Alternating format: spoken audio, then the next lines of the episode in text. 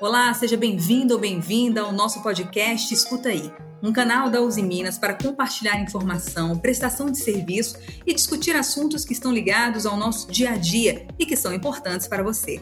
Meu nome é Bárbara Lins e eu vou conduzir essa conversa com nossos convidados. Desta vez, vamos falar de mercado financeiro, investimentos e outros assuntos relacionados.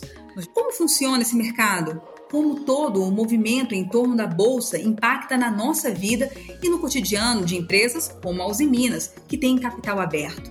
E o que será que temos que nos atentar?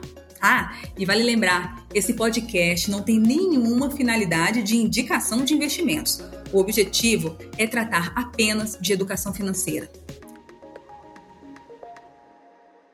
Essas e outras perguntas serão respondidas pelos nossos convidados, o Leonardo Caran, gerente geral de relações com investidores da Uzi Minas. Tudo bem, Leonardo? Tudo bem, Bárbara. É um prazer estar com vocês. É uma ótima oportunidade de esclarecer alguns pontos que interessam a muita gente, não é mesmo? E quem também está conosco é o Vinícius Brancher, superintendente de negócios, pessoa física da B3, a Bolsa de Valores do Brasil. Vinícius, nós agradecemos a sua participação aqui conosco no podcast. Bárbara, Leonardo, obrigado pelo convite. Nós da B3 que agradecemos. É super importante falar do assunto de investimentos e, e atingir o máximo de, de pessoas possível. Bem, já então vamos dar início a esse bate-papo e, aliás, assim, com essas participações especiais demais. E as questões que serão feitas aos nossos convidados foram enviadas por jornalistas que acompanham o dia a dia da Uzi Minas.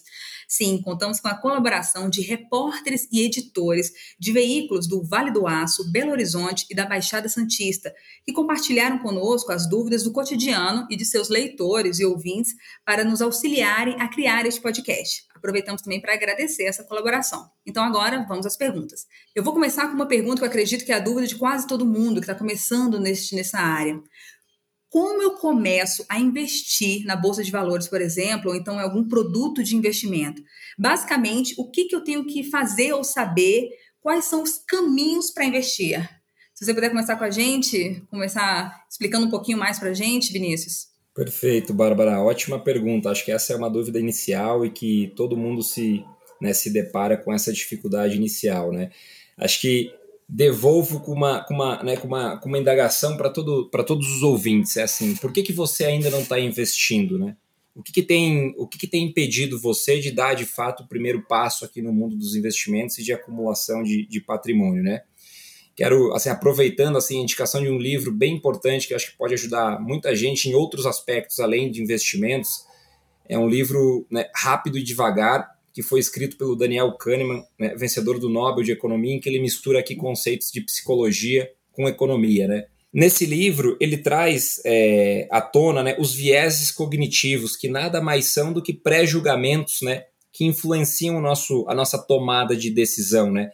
Então, quantas vezes a gente já não nos questionou aqui né, de que, ah, não, investimento em renda variável é muito arriscado, investimento de, né, de bolsa não é para mim. Né? ou quando eu atingir determinado patrimônio, aí sim vale a pena começar a investir, né? Dentro desses vieses, tem um que eu acho que é bem pertinente aqui para para a gente né, trabalhar, que ele fala do viés de familiaridade. Né? Então, quantas vezes a gente já não nos colocou determinado patamar né, de atingimento que só a partir daquele nível a gente, de fato, vai se preocupar com o investir, né? se estou fazendo certo ou não. Perfeito. E Vinícius, eu acho que uma boa parte desse viés vem de, de, uma cultura que prega assim, de filmes, de livros, de, de pessoas falando, assim, essa cultura que fala que tem que ser milionário para investir na bolsa, tem que ter muito dinheiro, tem dinheiro sobrando. E, e, bem, não é bem assim, né? Como é que funciona realmente o mercado? Dá para começar com pouco dinheiro ou precisa ser milionário? Não, sem dúvida, assim, esse é outro é, é outra crença limitante eu diria, para as pessoas né, iniciarem essa jornada, né? Então, é, hoje, assim, se a gente olhar agora as ações da Uzi Minas, eu acho que hoje as ações da Uzi Minas aqui estão, né, 20 reais custa uma ação, né?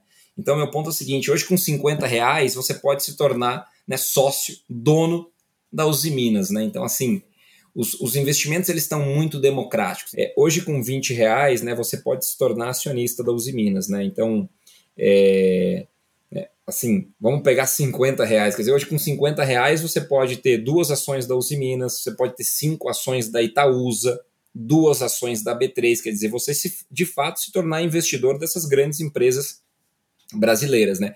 E também com 50 reais, você pode comer um Big Mac e tomar Coca-Cola. Então, eu acho que é só uma, né, um, um parênteses aqui para falar assim: não existe esse negócio de investimentos para milionário, né?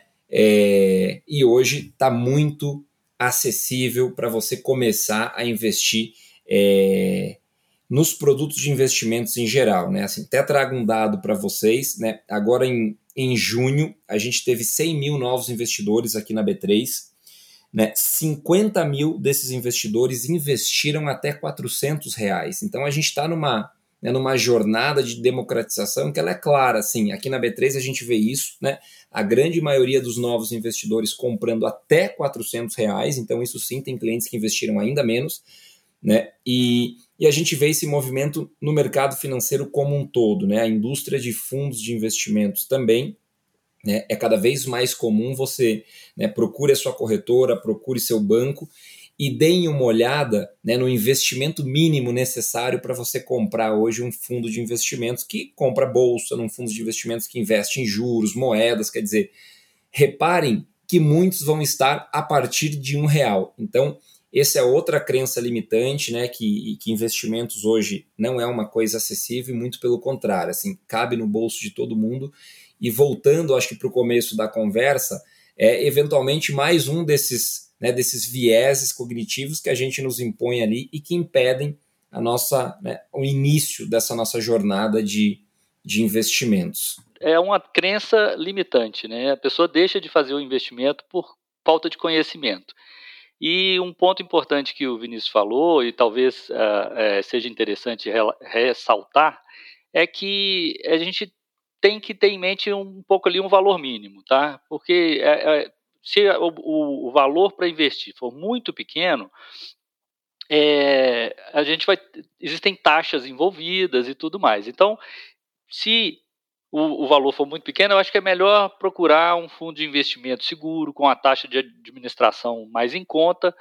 É, e vão estar, tá, esse dinheiro vai estar tá na mão né, de, um, de pessoas que entendem do, do, negócio constantemente. Daí é bom ter uma corretora né, que dê suporte ao longo desse percurso. Maravilha. E vocês têm, você tem uma ideia, Leonardo, assim, de como você recomenda para reservar um percentual da renda? Como é que funciona isso? Assim, a gente sabe que não tem número exato, cada caso é um caso, as famílias têm que analisar, né, como é que estão, como é que está o orçamento dentro de casa, mas existe alguma regra interessante ou recomendável para seguir para reservar um percentual da renda para isso, Leonardo, para investimento?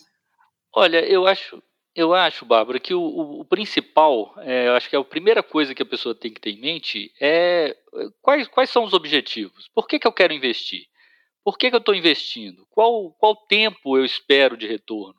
Né? Entender qual que é o meu perfil de investidor. Eu, tô, tô, uh, eu, eu sou avesso a, a, risco? Não, eu gosto de risco. O risco vai me dar mais retorno. É, com isso, né, com, responder nessas perguntas facilita muito o planejamento. Então, e, e, esse planejamento é fundamental. É assim, acho que a primeira coisa a se fazer é ter controle de tudo que se ganha e tudo que se gasta. Né? É impressionante como isso é, é, é, é tão importante e poucas pessoas fazem. É, a primeira regra é, é, não gastar mais do que ganha. Né? Isso, qualquer que seja a sobra, pode ser investida. Temos várias opções de investimento para começar. Né? A gente acabou de, de, comentar. Outra coisa importante é ter um objetivo claro, né? Que, em quanto tempo é, eu, eu, quero alcançá-lo? É, eu cito um, um, um, fato pessoal que eu no início da carreira profissional, salário inicial muito plano, pouco dinheiro, é, eu, eu usei um método bem legal para controlar meus gastos. Eu fazia a conta do meu gasto anual. É mais ou menos como os americanos fazem com o salário, que é sempre anual. Eles não falam, eu ganho 100 mil dólares, 100 mil dólares por ano, esse é o salário. É, e, por exemplo, eu gastava em, uma, uma, assinava uma revista que custava 50 reais por mês. O que não parecia muito na época, mas quando eu converti para o gasto anual, eram 600 reais por ano, que estava, assim, não, não, não via o valor naquilo para eu estar tá continuando com a assinatura. Então eu cancelei na hora claro que isso, é, cada um tem que ter em mente o conceito de valor, né? O que, que era importante para mim? Outros, é, outros gastos que eu considerava considerava que valiam a pena foram mantidos, mas isso eu é, é, possibilitou eu enxergar claramente o que que eu queria e o, e o que que eu estava disposto a abrir mão para conseguir é, ter um, um planejamento bom de investimento. Bárbara, o Leonardo trouxe um ponto bem importante aí, que é sobre esse controle financeiro, né? E eu acho que é o seguinte, né? Assim, a gente é muito acostumado a pagar boletos, né? A nossa vida é um pouco sobre isso, né? A escola dos filhos, é o, o, o condomínio, é o financiamento do carro, é, e, e, e, eu acho que tem uma, um, uma questão importante, é o seguinte, né? Por que você não começa a se pagar primeiro? Né? Então, hoje, qual é a lógica que prevalece? Né? Geralmente é o seguinte, né? Assim, ah, eu ganho, eu ganho né, 5 mil por mês, é, você deduz todas as despesas com colégio, com né, alimentação, e o que né, você passa a régua final, quando sobra, né, você fala, olha, legal, sobrou aqui é, 50 reais, 100 reais, eu vou investir. É, Aqui eu acho que tem uma questão de, de, de, mudança também de mindset das pessoas, né? Por que não colocar você como primeiro da fila? Né? Então, assim, legal. Eu trabalho, eu ganho minha renda aqui de 5 mil reais por mês. Então, 10% dessa renda, o primeiro cara que eu vou pagar sou eu mesmo. Né? Então, você ser o credor do teu próprio trabalho, né? Isso, isso faz bastante diferença, porque aí você sai dessa lógica do tipo, né? Passa a régua, se sobrar eu invisto e não, né? Eu invisto, né? Com o que sobra, eu remanejo e faço a gestão do meu orçamento. Né? E eu acho que nessa sua pergunta sobre né, regras de bolso, de orçamento, eu acho que ela não tem. É, é como você falou, ela depende muito, né? Mas é, eu acho que assim, tem por trás o seguinte, né? O tempo, ele é o teu grande aliado, né? Quanto antes a gente começar nesse processo de planejamento financeiro, quanto antes né, desde os 25, talvez desde o seu primeiro estágio, né, a gente conseguir ter incutido essa visão, é, mais rápido é o teu processo de acumulação de riqueza. Né? Traz um pouco da menção de que, olha, juros pode ser o teu aliado ou o teu vilão. Né? Então, o teu aliado nesse seguinte sentido, né? No tempo, né, juros sobre juros tem um efeito muito, muito grande na acumulação de riqueza. Então, o tempo é um grande aliado. Né? Comece, comece cedo, tenha disciplina, né? e aí é esse processo de procurar boas alternativas, carteiras diversificadas, para que você consiga ter a tua, a tua liberdade financeira. Né? Tem, uma, tem, uma, tem uma metodologia que a indústria de investimentos usa, né? ela, ela, ela tem suas limitações, mas é a, é a, regra 1369. Então, se as pessoas também quiserem buscar mais informações aí é, no Google, né, é a regra 1369. Né? O que, que ela fala? Ela fala de alguns marcos na vida da, das pessoas. Né? Então, ela fala assim: olha, aos 35 anos, você deveria ter o equivalente a um ano de salário seu, né? economizado, guardado, né? independente aqui do investimento. Né? Quer dizer, aonde você coloca as caixinhas desse dinheiro, eventualmente te, né, te, te, trazem mais retorno e você acumula mais, né? Mas essa visão é o seguinte, né? Aos 35 anos você deveria ter um ano dos seus, né, do, da sua renda já investida, né? Aos 45 anos você deveria ter três anos da sua renda investida. Aos 55 anos, seis anos da sua renda é, investida e aos 65 nove anos da sua renda. Então, né, uma pessoa que ganha 50 mil reais no ano, né, um salário aqui de 4 a 5 mil reais, aos 35 ela deveria ter esses 50 mil guardados. Aos 45, 150 mil. E assim é por diante. Então, essa regra 1369 ela não dispensa uma análise profunda, mas vale como reflexão. Né? Então, por um momento, vale pensar qual é a sua renda anual hoje né, olhar um pouco do seu saldo na conta na, na, né, investido e ver se você está mais próximo, mais longe desse, né, desses, desses marcos aí. Legal, Vinícius. Eu acho, eu queria só reforçar a, a, que ajuda muito quando a gente coloca isso tudo no papel. É, sem dúvida. Excel. Ou sem no dúvida. papel, hoje em dia, planilha, né? no Excel. Mas quem não, não, tem, não precisa nem do Excel. No papel, se você colocar lá seu objetivo, o que, que você quer chegar, onde você quer chegar, o que, que eu ganho, quanto que eu quanto quanto é o meu custo é, e quanto que eu consigo aplicar por mês e seguir isso, né? Seguir esse planejamento. E aí você vai ter esses benefícios que o Vinícius falou aí do dinheiro no tempo. Exatamente como o Vinícius falou também, né? Investir primeiro, pensar em investir depois, adequar toda essa renda, o restante da renda, com base no que é valor. Eu gostei muito, Leonardo, que você trouxe, né? O que, que é valor para você? Porque exatamente está indo dinheiro para um lugar que não tem um retorno de valor para aquilo, não é importante, mas por, por N motivos, status ou convenções sociais, a pessoa continua gastando dinheiro naquilo que realmente não tem valor para ela e ela deixa de investir, porque ela não investiu primeiro, como o Vinícius disse, né? É, esse é o valor, a gente tem que começar a ensinar desde cedo, né? Vamos pensar aí na educação financeira dos nossos filhos e é, eu acho que isso é muito importante. Eu tenho três filhas, eu, eu, eu procuro ensiná-las essa, essa parte do valor. A gente tem, uma delas queria uma mochila que custava uma fortuna, uma mochila. E eu falei que não, que não ia dar, que não, não, não via valor naquilo. Ela falou, não, mas ela dura muito. Eu falei assim, não, eu te dou três com esse valor que você está querendo. Aí ela falou assim: não, mas eu quero é essa. Aí eu falei assim: não. Ela falou assim: então você me dá dinheiro, papai, no, no, no aniversário? Eu falei assim: dou. Aí eu dei o que eu ia dar em roupa ou brinquedo, eu dei o dinheiro. E, e assim ela pediu para os pais, meus pais, para minha mulher, para os avós, tios e tal. Aí ela, ela abdicou de um tanto de presente para comprar uma mochila. Para mim foi legal. Ela viu o valor na mochila ela, ela tem a mochila, dá valor àquilo, e ela viu que para ter a mochila ela teve que ficar sem um tanto de presente. Então, acho que são essas decisões que desde cedo a gente tem que estar tá, tá tomando. O que, que é realmente valor e o que, que eu quero e o que, que eu estou disposto. O Vinícius estava comentando, né? E é, é, o mesmo, é a mesma fala que você disse agora, né? Para você ir pensando quais são os melhores investimentos. E nessa linha, Leonardo, eu queria saber assim, quais são as vantagens de investir numa empresa que está na Bolsa? Olha, o, o, o, investimento em bolsa ele possibilita né, é, é, que se invista em empresas sem participar da administração, da gestão da empresa e, e, e ter retorno é, né, correspondente ao capital que você investiu.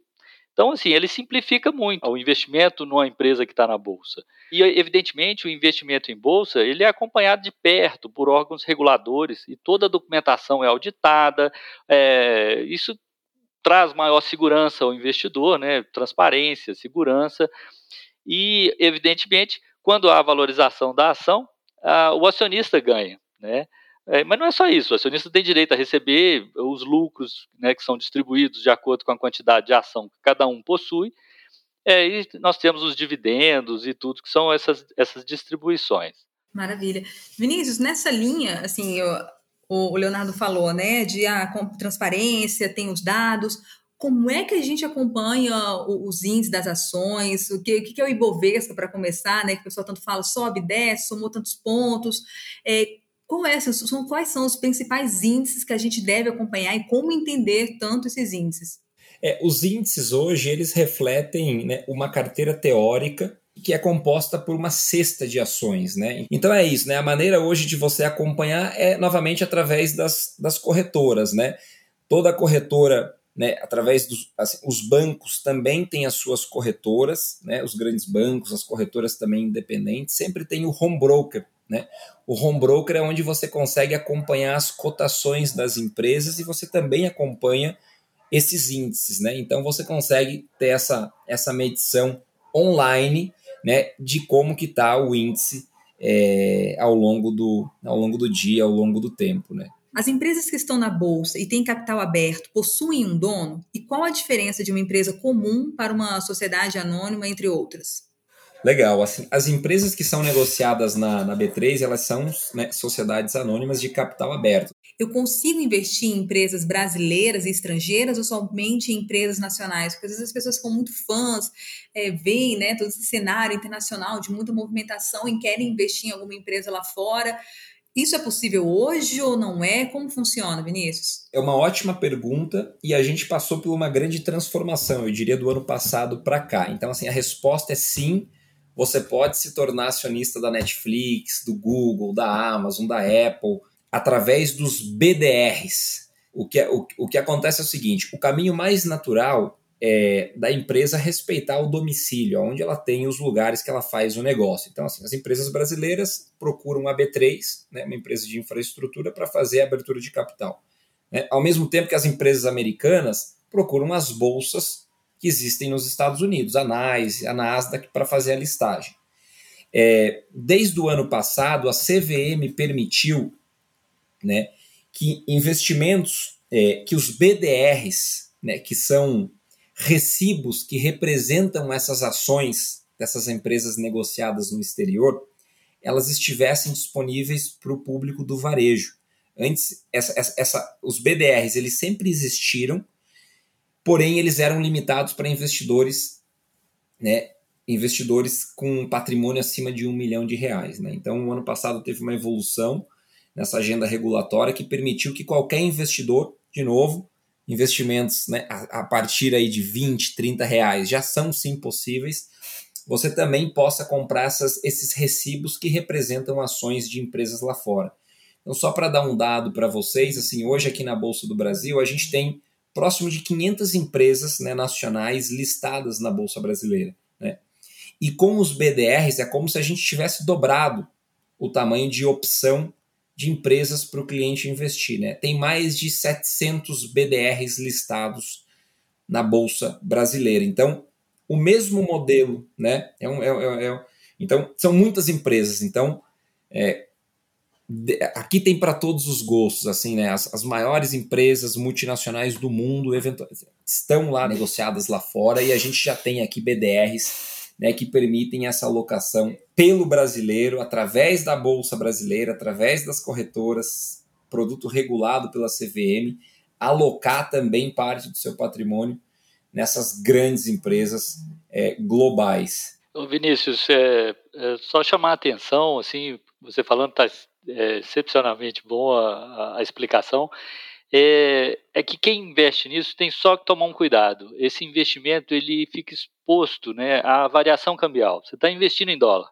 no fim das contas. Porque a variação da, do valor da ação é, lá fora vai, ser, vai acontecer em dólar. Então você tem que ter em mente que é, a, o seu investimento está sendo feito atrelado a essa variação também. É isso mesmo, assim, diferentemente de você comprar as ações né, da Uzi Minas, da B3, de qualquer empresa aqui que você está é, tá comprando também em reais, é, né, quando você investe nos BDRs, você também investe em reais, porém você também está sofrendo a oscilação do câmbio, né, do dólar.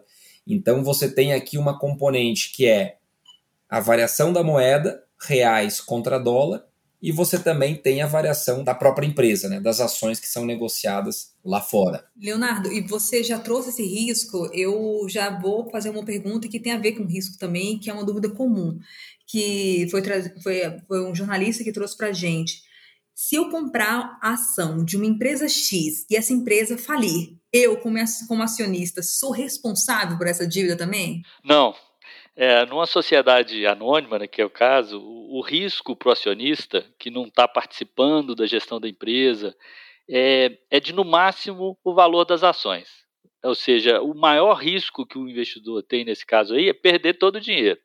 Claro que ninguém quer isso, mas assim, o maior risco seria esse. Qual então é o poder de um acionista minoritário de uma empresa de capital aberto? Na verdade, você tem vários direitos, né, que a gente chama de poder aí, mas assim, você tem a, a própria participação no, nos lucros, né, esse é um direito do, do acionista. No caso de liquidação da companhia, ele, o acionista tem direito a participar da, da, do rateio ali do que sobra. É, ele tem poder de fiscalizar, né, na, na de acordo com a lei, né, a gestão dos negócios. Existe um, um, um, evento importante em toda companhia aberta, que é uma assembleia de acionistas. Então, ela acontece uh, pelo menos uma vez por ano, para justamente deliberar sobre essas coisas todas. É, como é que está indo a gestão, aprovar os números é, e, e, os rumos que a empresa está tomando. Então, você tem vários, vários é, vamos dizer, poderes né, é, já previstos em lei e que, que facilitam aí a, a vida do, do, do, minoritário nesse caso, né? E nesse sentido, assim, é, para quem está começando agora, que tem sempre essas empresas apresentam, né, trimestralmente os balanços financeiros, mas é tanto número, é tanta letra, e às vezes para quem está chegando não faz muito sentido. Tem alguma forma mais simples, gente, de acompanhar os resultados das empresas? Olha, eu acho que a melhor forma é, seria acompanhar um noticiário especializado. Hoje em dia existem vários canais nas redes sociais é, que buscam simplificar esse mundo que é tão complexo, né? Mas uh, o, o, bom é buscar aprender mais e cada vez mais sobre finanças e um pouquinho de economia. É, isso deve, todo mundo deveria estar buscando isso, já que no fim do dia, né, cada um é que é responsável pelo seu investimento. Não, é, não se deve entregar né, a, a, a todo o futuro né, financeiro de cada um na mão de outro. Eu acho que a gente tem que ter o controle sobre isso, esse planejamento, o que, que eu quero, como a gente já falou no início, e isso, cada um é, é responsável pelo seu futuro aí eu acho que aqui também assim, os investidores eles podem contar muito com o auxílio dos especialistas de investimentos, né? Então assim, hoje dentro das corretoras você tem os relatórios de research, né? Então são profissionais que cobrem os setores e que acompanham, né, o dia a dia das empresas, né? Aproveitando, a gente levantou algumas dúvidas mais comuns, inclusive de termos.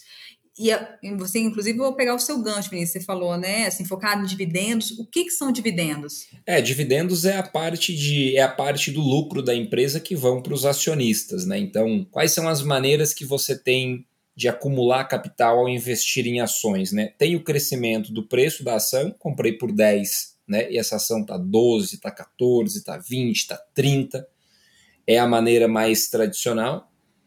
E, outro, e, né, e, e, outras formas vêm aí com pagamentos de dividendos, juros sobre capital próprio, que são maneiras que o acionista é, é remunerado. Né? As empresas né, têm um pedaço do lucro em que elas colocam à disposição aí dos acionistas. Então é isso, dividendos tem um outro fator positivo que ele não é tributado, então é, são maneiras que, que você né, tem o teu retorno do capital investindo em ações. Né? E o EBITDA? É, o EBITDA hoje ele é entendido né, pelos especialistas do mercado como a capacidade de geração de caixa da empresa.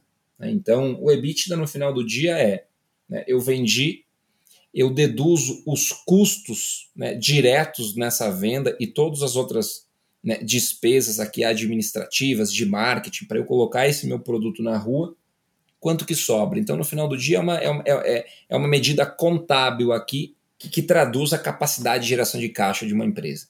Como o Vinícius falou, é uma sigla em inglês para lucro antes dos juros, dos impostos e antes da depreciação e da amortização ou seja, ele mede a capacidade de geração de resultado operacional. Né? Ele diz respeito ao esforço da empresa na geração de resultados, sem efeitos que ela não controla. Por exemplo, juros, impostos, outros efeitos contábeis. E ele é calculado a partir do lucro líquido. E, e é bom alertar né, para esse detalhe, um detalhe que às vezes dificulta o entendimento. É, quando a gente fala é o, é o lucro antes, é, nesse caso, quer dizer que devemos retornar com esses valores de impostos, taxas, amortização, depreciação, no valor apurado do lucro líquido. Atualmente, as empresas que prezam pela sustentabilidade, boa governança, que têm empatia natural da sociedade, das pessoas comuns, essas ações dessas empresas, elas tendem a ser valorizadas na Bolsa, Leonardo? Como é que você tem observado isso? Olha, Bárbara, é, essas boas práticas né, socioambientais e de governança, elas sempre trouxeram mais interesse por parte dos acionistas. Acho que atualmente isso está muito mais forte. É, acho que existe uma maior conscientização de todos em relação a questões de mudança climática, é, de segurança e tudo mais. E, e, o que a gente vê é que empresas com maior responsabilidade socioambiental tendem a se expor a menos riscos. Isso também é, é muito bem visto pelo investidor. Né? A gente quer sempre otimizar o nosso retorno com o risco que a gente está enfrentando. Então, são empresas que tendem a ser mais seguras para o investimento do que é, empresas que não observam essas boas práticas. É muito legal ver essa, toda essa conexão, né? essa responsabilidade social, ambiental refletindo também no mercado. Gente, nossa hora está passando, a gente está quase encerrando nosso bate-papo, e eu queria só uma dúvida. Vocês, ao longo do, ao longo do episódio, vocês já trouxeram várias fontes legais para as pessoas que estão começando entenderem mais sobre o mercado. Mas eu queria de vocês também, assim, tem algum livro, algum autor, algum lugar mais específico, alguma dica realmente mais essencial, além, claro, daquela inicial que a gente falou, né? Planeja, planeja, planeja, planeja, tenha essa, essa consciência realmente do, do seu orçamento, do que é para valor para você. Além disso, assim, quais os, os recados essenciais que as pessoas que estão ouvindo nosso podcast não podem deixar de de ter e que querem realmente começar a investir em ações, sair dessa inércia, né, que o Vinícius falou, e entrar nesse mundo de ações e da bolsa de valores. Quais são as dicas essenciais que vocês dariam? A gente pode começar com Vinícius, livros ou filmes ou canais, pessoas que valem a pena acompanhar. Legal, Bárbara. A gente aqui na B3 tem um canal que é o edu.b3.com.br. É um site focado para é, educação das pessoas no, né, nesse tema de investimentos. Ali é um hub que a gente constrói trilhas das mais diversas, né? Então, trilhas, como começar a investir em ações, como que eu interpreto a rentabilidade da minha carteira, como escolher ativos que estão mais relacionados né, aos temas de sustentabilidade que o Leonardo colocou. Então, eu diria para as pessoas né, acessarem esse portal, tem um investimento grande da B3 aqui para disseminação desse tipo de conteúdo. Tudo é gratuito, é um cadastro aqui muito simples. E aí eu convidaria todo mundo para fazer algumas. Né, a gente criou algumas masters, masterclass né, com conteúdos educativos e focados em investimentos. Então, eu, eu, eu acho que é o seguinte: assim, a indústria de investimentos sim está muito preparada para fazer o aconselhamento financeiro, então não hesite em dar esse passo, em buscar o seu gerente de contas, o seu especialista de investimentos, o seu assessor, o seu, né, o seu autônomo, né, façam esse movimento. Isso é, é natural, eles estão lá ávidos para poder ter uma conversa de investimentos, então tomem a iniciativa, mas no paralelo também né, aumentem o conhecimento de vocês. Num assunto que parece complexo, mas não é e fica o convite aqui para todo mundo para acessar esse portal né, e consumir aqui alguns minutos, basta alguns minutos por dia, que eu tenho certeza que a gente vai conseguir né, formar é, pessoas aí mais conscientes do ponto de vista de planejamento financeiro. Maravilha, gente. Nossa horinha passou voando, a gente está esgotando aqui nosso tempo, mas eu tenho certeza, assim, eu vi e eu realmente, como uma pessoa que tem um interesse no assunto e sou leiga, a gente conseguiu passar por diversos pontos, tirar dúvidas, esclarecer quem quer conhecer os detalhes de como funciona o mercado financeiro. Aproveitar para agradecer a presença dos nossos convidados nessa edição do podcast Escuta Aí começando pelo Leonardo Caran, gerente de relações com investidores da Uzi Minas. Muito obrigada, Leonardo. Foi um prazer, Bárbara, e um prazer, Vinícius. Foi muito bom ter você conosco hoje. É, lembrando a turma aí que isso é só a pontinha do, do iceberg, né? É, eu espero que a gente tenha mais é, oportunidades, né? E que a gente tenha despertado a vontade de aprofundar nesse universo das finanças e da, da Bolsa de Valores. E agradecer também Vinícius Brancher, superintendente de negócios, pessoa física da B3. Vinícius Brancher, muito obrigado, viu? Nós agradecemos muito sua participação e a aula que você deu. Bárbara, imagina, Leonardo, um prazer também discutir aqui é, sobre investimentos com vocês e, e, e, assim, eu e a B3 aqui, a gente está super à disposição para para no, novos podcasts aí, para disseminar o, o conhecimento sobre o mercado financeiro. Maravilha. Bem, e você que está acompanhando a gente agora, continue sempre vendo todas as informações da Uzi Minas em nossos meios oficiais, onde continuaremos compartilhando informações importantes, pois isso é coisa da Uzi Minas. Um abraço e até a próxima!